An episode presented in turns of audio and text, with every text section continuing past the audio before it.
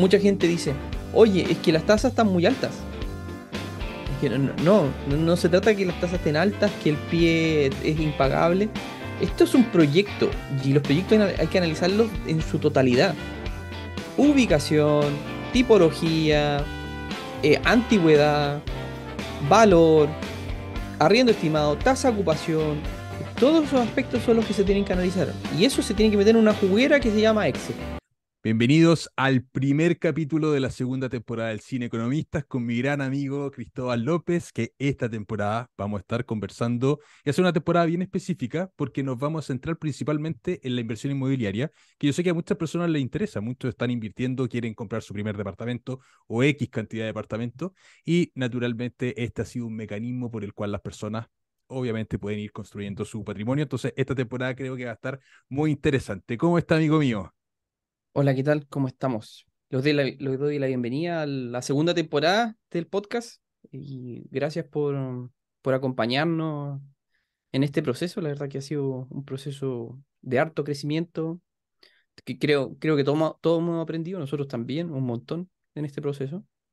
Y acá el foco creo que no se debe perder, que estamos acá para ayudarlos y que nos ayudemos todos en general. Ese es como yo creo que es el principal foco crear una comunidad grande, que podamos apoyarnos, que seamos colaborativos en todo aspecto.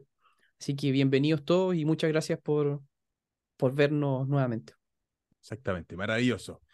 Oye, Cristóbal, te quería, quería partir este primer capítulo de la segunda temporada contándote y contándoles sobre una oferta inmobiliaria que me hicieron, que era un departamento con bono pie 20%. 20%. 20% bono pie. Para quien no conozca el concepto de bono pie, básicamente nosotros tenemos que financiar una propiedad con 80% financiamiento bancario y ese 20% lo financiamos nosotros a través de nuestro ahorro, en cuotas y un departamento nuevo. Bueno, en fin, hay varias, hay varias formas. Pero los bonos básicamente consisten en eh, alzas de precio de la inmobiliaria hacia el precio del, del inmueble, de tal manera que el 80% que te va a financiar el banco finalmente termina financiando el 100%. Lo voy a mostrar en Excel para que se entienda bien el, concepto, pero es bien interesante porque es una forma en la cual los inversionistas ponen muy poquito dinero, básicamente los costos operacionales, eh, y si es que obviamente son sujetos a créditos, pueden llevarse esta propiedad. Entonces, una alternativa atractiva que tiene ciertas ventajas, tiene ciertos riesgos, cosas malas, pero lo vamos a ir conversando a lo largo del capítulo. Vamos al Excel. Lo tradicional para, para financiar una propiedad sería el pie 20% y el crédito hipotecario un 80%. Entonces, ¿cómo funciona la lógica de los bonos? La, inmobiliaria puede decir, vamos a vender el departamento, por ejemplo, en 2.500 unidades de fomento. Este es el precio sin bono. Y cuando aplican el bono, lo que hacen es que este precio, estos 2.500 UF, la suben en un 20% de tal manera que el banco te financie estas 2.500 UF. Entonces la operación es muy sencilla. Sería las 2.500 UF dividido en 0.8 o en el 80% y esto nos daría el precio de la propiedad con bono. Entonces la inmobiliaria te vende la propiedad 3.125 unidades de fomento. El 80% de las 3.125 unidades de fomento sería las 2.500 UF. Entonces, ¿cómo queda la operación? Queda que la inmobiliaria te da un bono de un 20%, equivalente a 625 UF en este caso, y el banco financia 2.500 UF. Entonces el inversionista solamente está poniendo eh, los costos operacionales. Ahora, todo esto naturalmente tiene que poder pasar por la tasación bancaria. Cuando se hace esta, esta operación, el banco va a tasar la propiedad y efectivamente la tasación bancaria tiene que dar que la propiedad puede estar en el rango de 3.125. ¿Por qué? Porque obviamente los bancos cuando eh, dan créditos necesitan tener un margen de seguridad con el crédito que están dando. Entonces, obviamente, necesitan saber cuál es la... Cuál es la... Esa es la ciencia de todo. O sea, que, que en el momento de que ellos reciben, den un préstamo de esta categoría, ellos, de, en el caso de que sea impago la deuda, ellos vayan, rematen la propiedad, hay un 20% de garantía detrás que ellos puedan recuperar. Al final recuperan técnicamente el valor de la propiedad íntegro. ¿Dónde está la gracia de este tipo de operación? Bueno, naturalmente, cuando se está dando un bono pie 20%, aquí en este caso el, el crédito que estaríamos tomando sería de 2.500 UF y probablemente por un crédito de 2.500 UF el arriendo o el canon de arriendo estaría por debajo del dividendo. Eso suele pasar en este escenario de alta tasa de interés, pero adicionalmente a eso, em, yo lo he visto en varios proyectos y naturalmente el inversionista queda con saldo en contra cuando hay bono 20%. ¿Por qué? Porque te están financiando mucho capital y estás comprando una propiedad de 2.500 UF en 3.125. Entonces hay un sobreprecio de la propiedad y naturalmente eso hace que el CAPEX de la propiedad sea más bajo. Ahora, ¿dónde está lo atractivo de esta operación a mi gusto? La deuda que tú tienes es de 2.500 UF. ¿Qué pasa si esta propiedad la vendes a pérdida? Por ejemplo, la vendemos, la, vendemos, por ejemplo, a 3.000 UF. La estamos vendiendo técnicamente a pérdida. ¿Por qué? Porque nos costó 3.125. Ese es el valor de escrituración de la propiedad. Entonces, si la vendemos a 3.000 UF a pérdida, por ejemplo, nosotros le estaríamos prepagando la deuda al banco de 2.500, un poco menos es que fue pasando el tiempo y, se fue amortizando la deuda, y nos, está, y nos estamos quedando claro, con el excedente. Entonces, si bien estamos vendiendo la propiedad técnicamente a pérdida, igual nos estamos quedando con cierta cantidad de dinero. Y eso lo estamos haciendo y estamos materializando esa ganancia naturalmente en el momento de la venta de la propiedad. Mientras uno mayor sea el pie o la propiedad sea completamente pagada con una deuda, sin crédito, uno tiende a pensar que uno tiene mayor rentabilidad, pero pasa todo lo contrario. Mientras más deuda uno pide, es donde está la mayor cantidad de rentabilidad. Oye, yo tengo la planilla también para compartir. Pues mira, pasa que pasa que aquí, justamente el fenómeno que tú estás hablando, yo puse acá un ejemplo súper puntual que puede pasar en cualquier lado. Una propiedad de 100 millones con un valor de arriendo estimado de 550 mil y un CAE de 3,8. Aquí le podríamos poner más de nuestra cosecha, un CAE más relativo con lo de ahora, que es 4,5 más o menos y un plazo de, un de 25 años. En este caso, está esta planilla te, tira hasta la rentabilidad anual. Me dice que estoy perdiendo 619 lucas anuales. ¿Por qué? Porque el dividendo estimado es 555 y el valor del arriendo es 550. acá también está considerando el mantenimiento. Ah, perfecto, claro. Por eso sale este número. Por eso sale este número, porque estoy considerando el arriendo estimado por 11. No lo estoy considerando por 12. Perfecto. ¿Por qué se hace por 11? Porque tengo que costear contribuciones, vacancia y el mantenimiento. O sea, al principio no se me hace mucho mantenimiento en los departamentos, pero después del tercer año ya uno empieza a, invertir un poquito lucas. Y claro, tenerlo provisorio desde el comienzo no es mala idea. Esto te mide flujos de caja. Ojo con eso, porque de repente me, hablan de que, oye, pero no está el abono capital acá. No, solamente flujo de caja. ¿Por qué flujos de caja? Porque las inversiones de flujo de caja en propiedades son los que te dan más tranquilidad. O sea, tú te puedes ir a dormir tranquilo de que si el día de mañana tú te caes sin trabajo o tus ingresos se ven disminuidos, tus propiedades van a seguir generando lucas. Te, van a seguir generando flujos de caja positivo.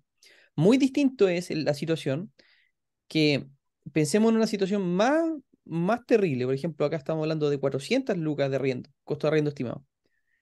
Y el dividendo estimado nos sale 550 mil pesos. O sea, nos está quitando todos los meses 150 mil pesos de nuestro bolsillo. Nos está generando un flujo de caja negativo importante. Imagínate tú si nos quedamos sin trabajo. Ahí la situación se ve súper compleja. Sí, es fatal. No, no es sostenible esa cuestión tener eh, flujos de caja negativos. Por eso siempre tenemos que apuntar, aunque sea muy atractivo esto, siempre tener que apuntar eh, a tener flujos de caja eh, positivos o a lo menos netear. A lo menos netear. Claro.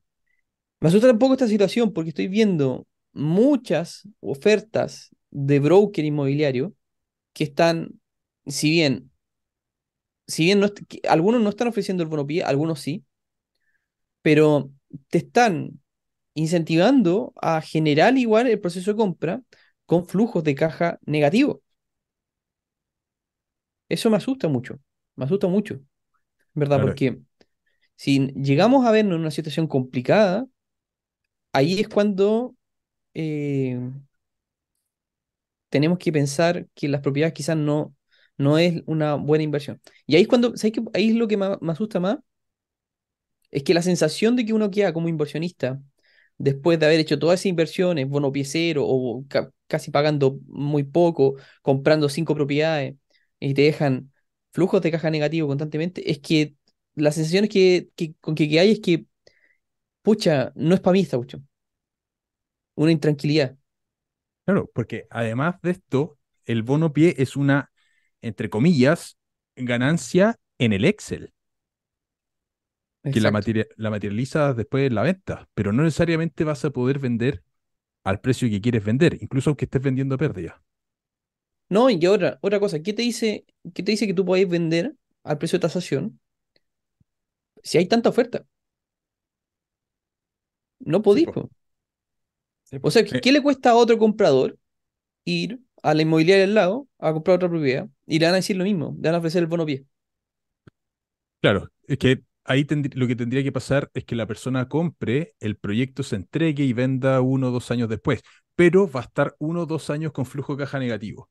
Flujo de Entonces, caja negativo, ¿en, claro. en qué escenario yo lo puedo encontrar positivo? En una persona que tiene efectivamente la- el, el dinero ahorrado, dice, ok, voy a comprar la propiedad con bono pie para no entregar el dinero.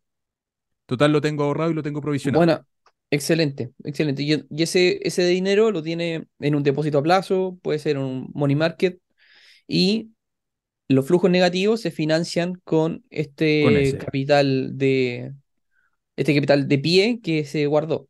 Claro, ahora, ¿dónde puede estar el problema? En la persona que no tiene ese pie y que se ve muy tentada a decir, ah, mira, bono pie, Sí. 20%, eh, no pongo nada, lo compro, y después puede darse el escenario de que no lo está arrendando o puede pasar una serie de cosas, y sus flujos de caja lo mandan al garete, como se dice. Mira, ocurrió otro, otro fenómeno que me pasó hace unos días, ¿no? Fíjate que el, creo que fue el sábado, que me contactó, o sea, no fue, no me contactó el sábado, sino que me pidió una asesoría un chico venezolano que estaba solo acá en Chile y mm, no tenía con quién consultarle sobre este, sobre este tipo de decisiones, pues, y recurrió a mí, así que algo que agradezco porque en verdad que alguien te tome confianza solamente por verte, ver algunos videos, eh, pucha, en verdad lo agradezco. pues. Uno se siente súper bien por- para que, Sí, para consultarte en este tipo de cosas. Y este chico me con- comentó, trabaja sueldo menos de un millón de pesos, así. No tenía una situación financiera tremenda, tenía ahorros de dos, dos millones y medio, una cosa así. Ni siquiera le alcanzaba para un pie de un departamento, los montos que está, los, los que tenía. Pero resulta que fue, Llegó la sorpresa, sorpresa.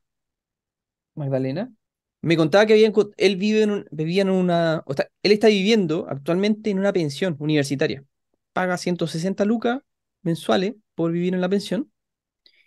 Y resulta que se puso a cotizar departamentos, escuchando el podcast, se, entusiasmó, o sea, algo que, de algo sirve lo que estamos haciendo, así que se agradece ver este tipo de, de avance y el trabajo que estamos realizando.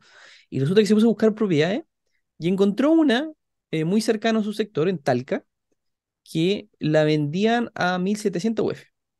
Perfecto. Ya, después siguió, siguió visitando otras propiedades y resulta curiosamente que ahí le contaron del subsidio del DC-19. Yo no sé muy bien cómo funciona ese subsidio. Al parecer es un subsidio automático que te entregan, que lo negocia directamente la inmobiliaria con, con el gobierno. No sé cuál es el monto tampoco, no, no, no lo conozco bien.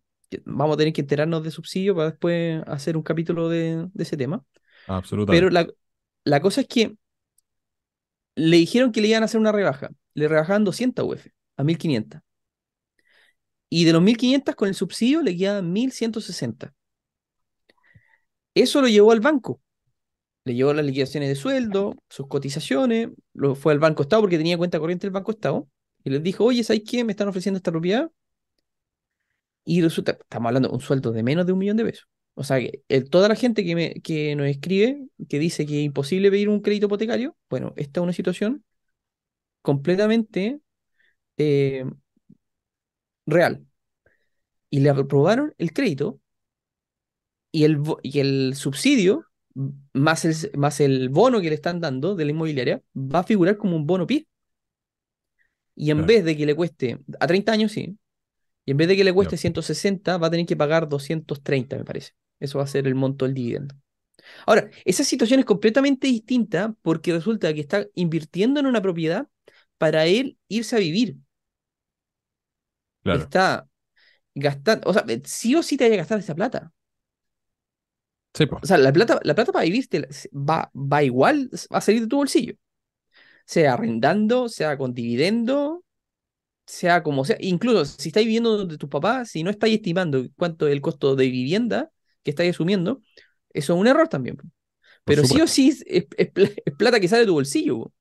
Entonces, él simplemente le va a aumentar un poquito el gasto, pero ahora va a poder irse a vivir a un sitio donde puede llevar tranquilos amigos, puede recibir familiares tal vez, y tal vez puede llevar a la polola también, con más intimidad, y eso es impagable, impagable.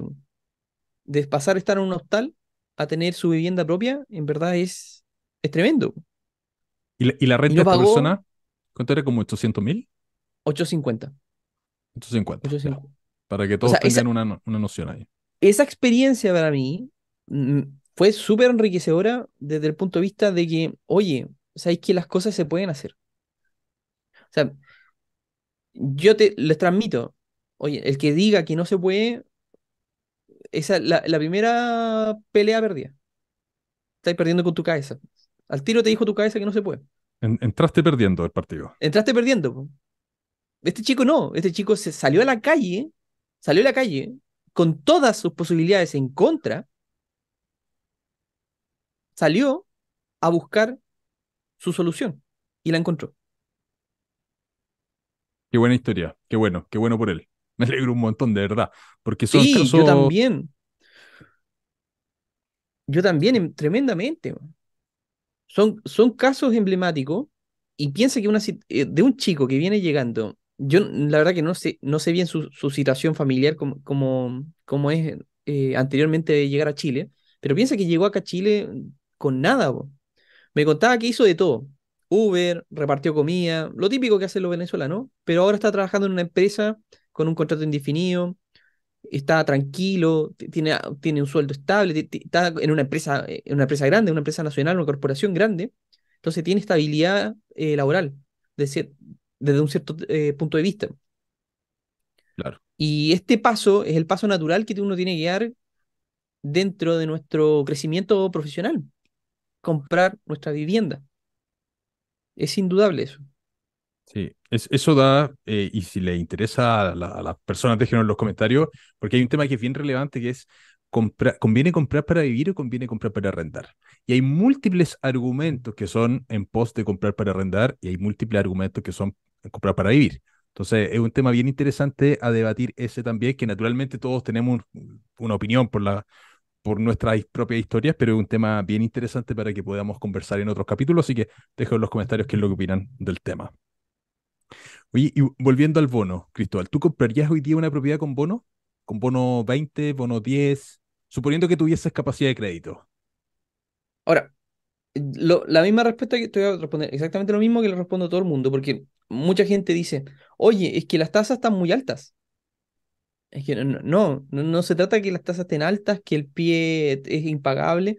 Esto es un proyecto y los proyectos hay que analizarlos en su totalidad. Ubicación, tipología, eh, antigüedad, valor, arriendo estimado, tasa de ocupación, todos esos aspectos son los que se tienen que analizar. Y eso se tiene que meter en una juguera que se llama Excel. Y el Excel es el que te va a decir realmente la respuesta. No se trata de que simplemente de, de decir, oye, ¿comprarías una propiedad con?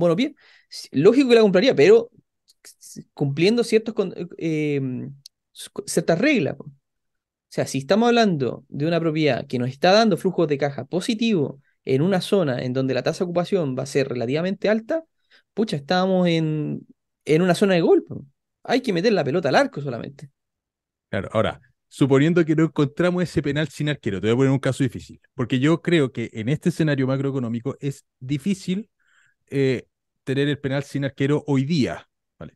Hoy día es cierto que hay muchos proyectos que no te van a dar desde el punto de vista económico por efectivamente la tasa de interés que está más alta, etcétera. Y estas situaciones con bono, al elevar el precio de mercado de la propiedad, naturalmente hacen que el crédito sea más alto. Ahora, te pongo el siguiente escenario. Propiedad que está en una buena ubicación, pero que te genera un flujo de caja negativo. ¿Hasta qué monto de flujo de caja negativo respecto de tu ingreso en términos porcentuales tú estarías dispuesto a decir, ¿sabes qué? Esta propiedad o sea, puede ser una alternativa, puedo entrar aún así teniendo flujo de caja negativo. ¿O no entraría bajo ningún punto de vista? No, yo, yo entraría en la situación en que la propiedad, por ejemplo, o bueno, un caso muy particular, tal vez si yo me fuera a vivir allá, eh, sí estaría dispuesto a pagar un extra. ¿Qué tanto extra? Yo creo que un 20% más. Un 20%, porque sería, pasaría a formar parte de un ahorro obligatorio, técnicamente. ¿Por qué? Porque ese extra que uno va a poner va a pasar, a pasar a formar parte dentro del patrimonio como un abono de capital dentro de la deuda. En el momento que nosotros queramos vender esa propiedad, inmediatamente nosotros podemos capitalizar el, todo ese ahorro y materializarlo. Mientras tanto, es solamente un, un saquito invisible que se va llenando de dinero, de a poquito a poquito. Si, no fuéramos, si yo me fuera a vivir, sí, sí lo haría. En otra situación, yo creo que no. Si fuese para arrendar, ¿no? Si fuese, para arrendar, no. No, no me metería en este tipo de, de situaciones. Eh, flujos de caja negativos, soy súper enemigo del flujo de caja de negativo. Yo estuve bien tentado porque me ofrecieron en este proyecto, me llamó una persona, me dijo, mira, tengo esto, eh, los, montos que le estaba dando no eran los correctos, era, más, era una deuda de 4.000 eh, 4.000 UF, al final terminaba costando la propiedad. Em, y yo decidí no entrar porque era un flujo de caja negativo de 250 mil pesos, que claro, me podía decir, esto en el fondo es el pie que voy a estar pagando, que lo voy a estar pagando mes a mes. Claro, en cuota, voy a estar pagando en em, cuota el pie, infinitamente. Claro, pero de ahí viene la situación personal, que quizás emprendiendo, entrar con flujos de caja negativos pudiese no ser la mejor jugada. Y naturalmente lo que pensé fue, bueno, si lo tomo, porque por un momento me tenté en tomarlo, aprovechando los últimos eh, rezagos de la capacidad de crédito, em, si lo tomo naturalmente, y como lo dijimos en toda la primera temporada, y lo vamos a seguir diciendo en todos los otros capítulos, las propiedades no se terminan cuando pedimos el crédito y escrituramos la propiedad de nuestro nombre. La gestión del crédito tiene que ser activa después. O sea, si, vemos que la tasa de interés va a bajar, naturalmente tenemos que hacer renegociaciones de nuestro crédito. Claro. Entonces, eso tenerlo siempre en mente las personas que tienen que hacer renegociaciones. Y ahí viene la segunda pregunta, que es ¿cuándo hago la renegociación? O sea, si ya pagaste el grueso de los intereses con el banco, yo creo que no te conviene hacer una renegociación.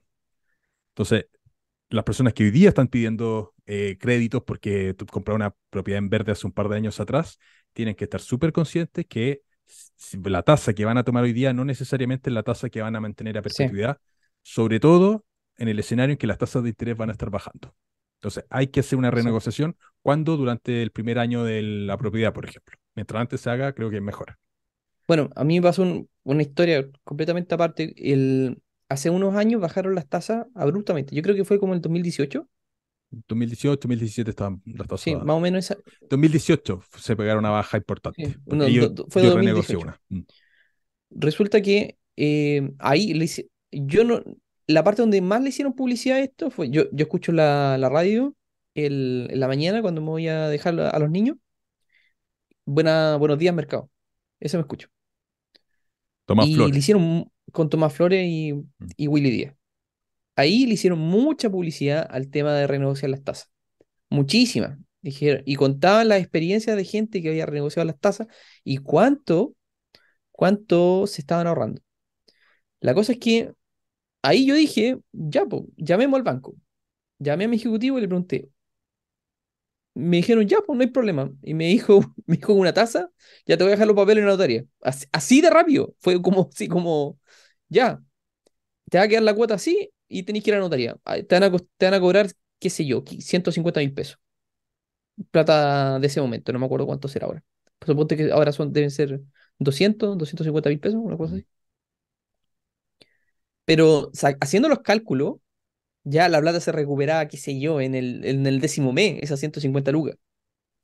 Yo, tuve una renegociación así y me cobraron, todavía me acuerdo el monto, que era como 500 y tanto, porque había que escriturarlo de nuevo en el conservador de bienes raíces, había que hacer una serie de cosas, pero me daban meses de gracia nuevamente del crédito.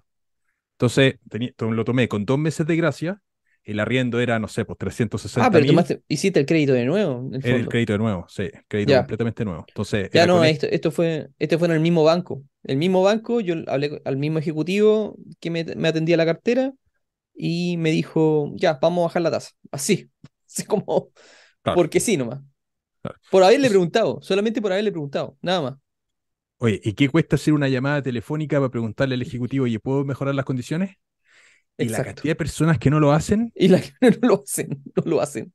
claro, Pero que un trámite súper simplón, así, pero ¿para qué decirlo? po? y que te termina ahorrando mucho dinero. Esto no lo debería decir como accionista de banco, pero háganlo, por favor, háganlo. O si no, los accionistas de banco vamos a ganar más dinero. No, sí, es tremendo, tremenda la, la situación. Sí, pues, no, tremendo, tremendo.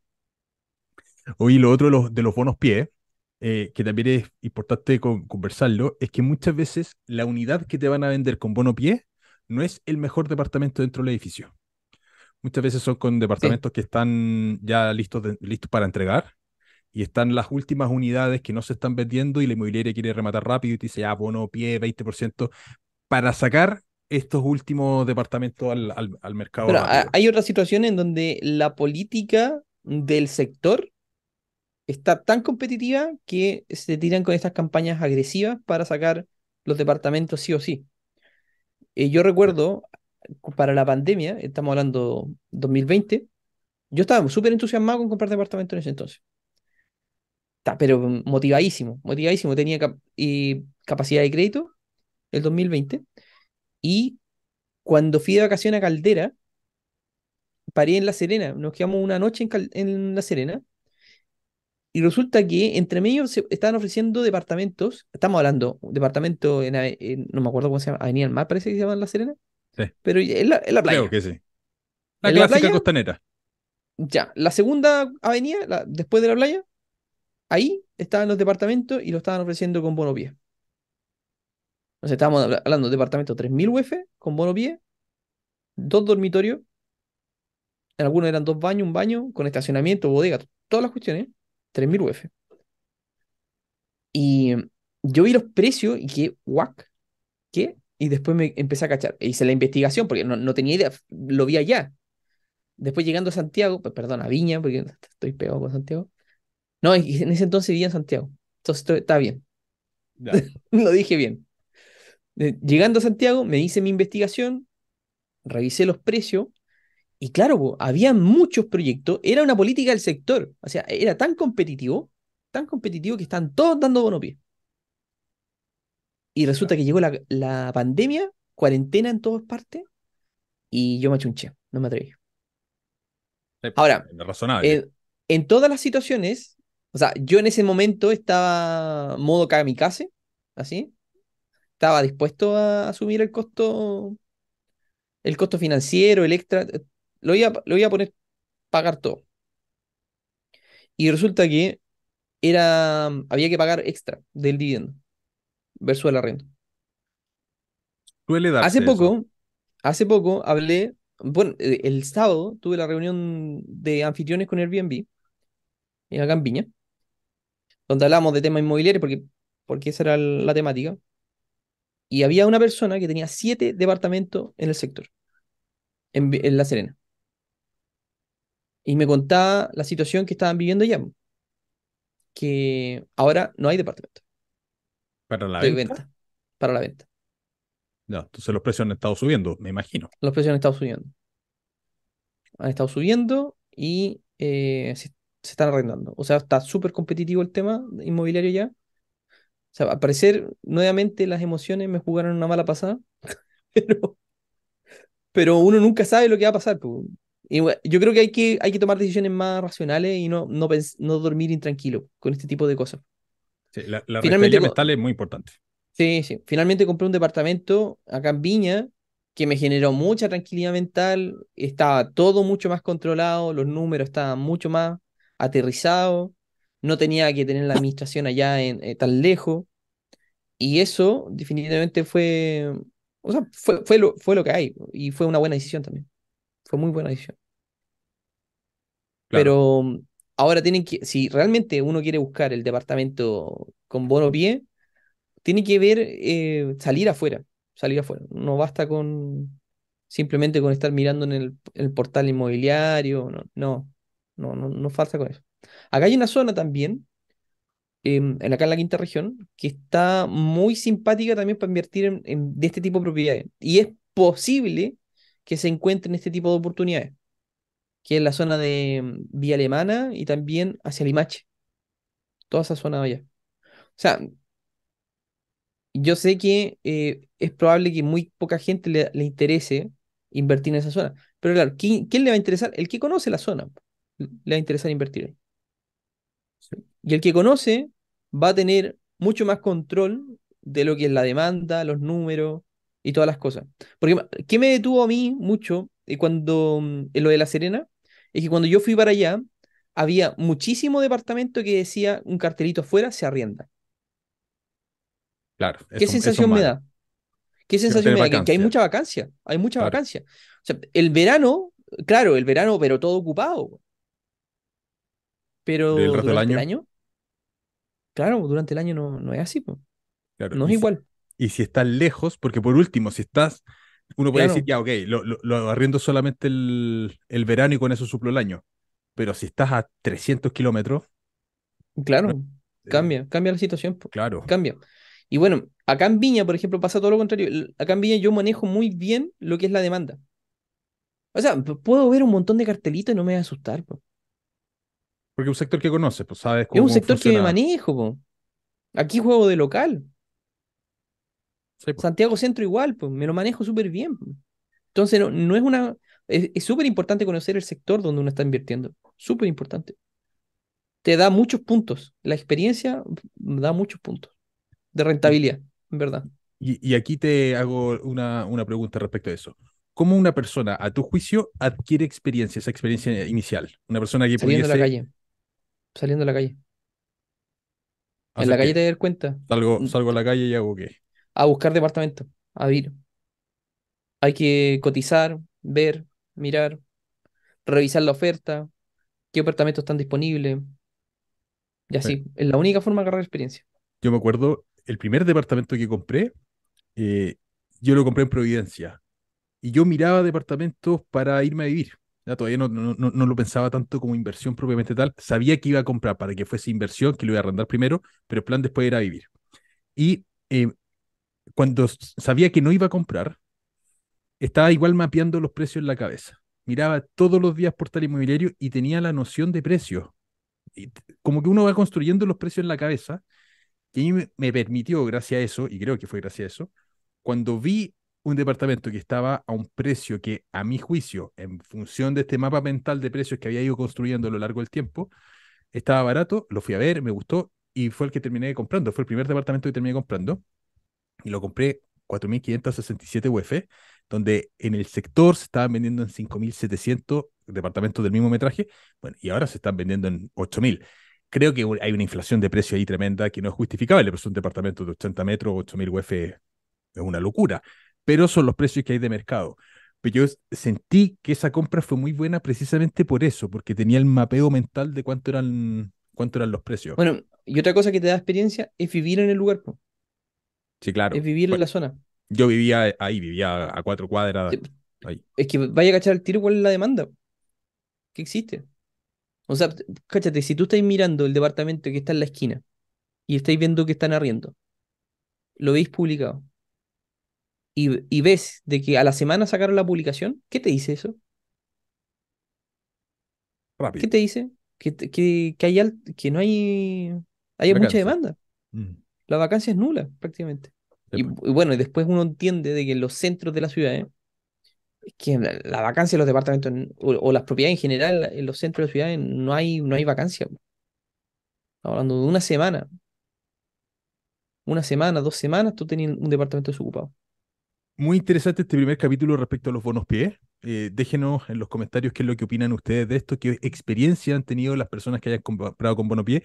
Yo compré propiedades con Bonopié, pero no Bonopié 20, Bonopié eh, 10%, y fue una buena experiencia, pero naturalmente los flujos de caja se hacen más apretados. Yo tuve flujos de caja negativos en esas propiedades que compré.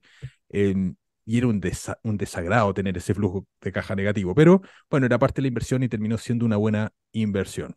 Ya, pues los dejamos invitados para el siguiente capítulo, donde hablaremos de. Hay varios temas pendientes, pero de hecho, tenemos varios temas en carpeta porque tenemos un listado de temas que, puede, que creemos nosotros que puedan ser interesantes, pero déjenos ustedes en los comentarios temas sugeridos también.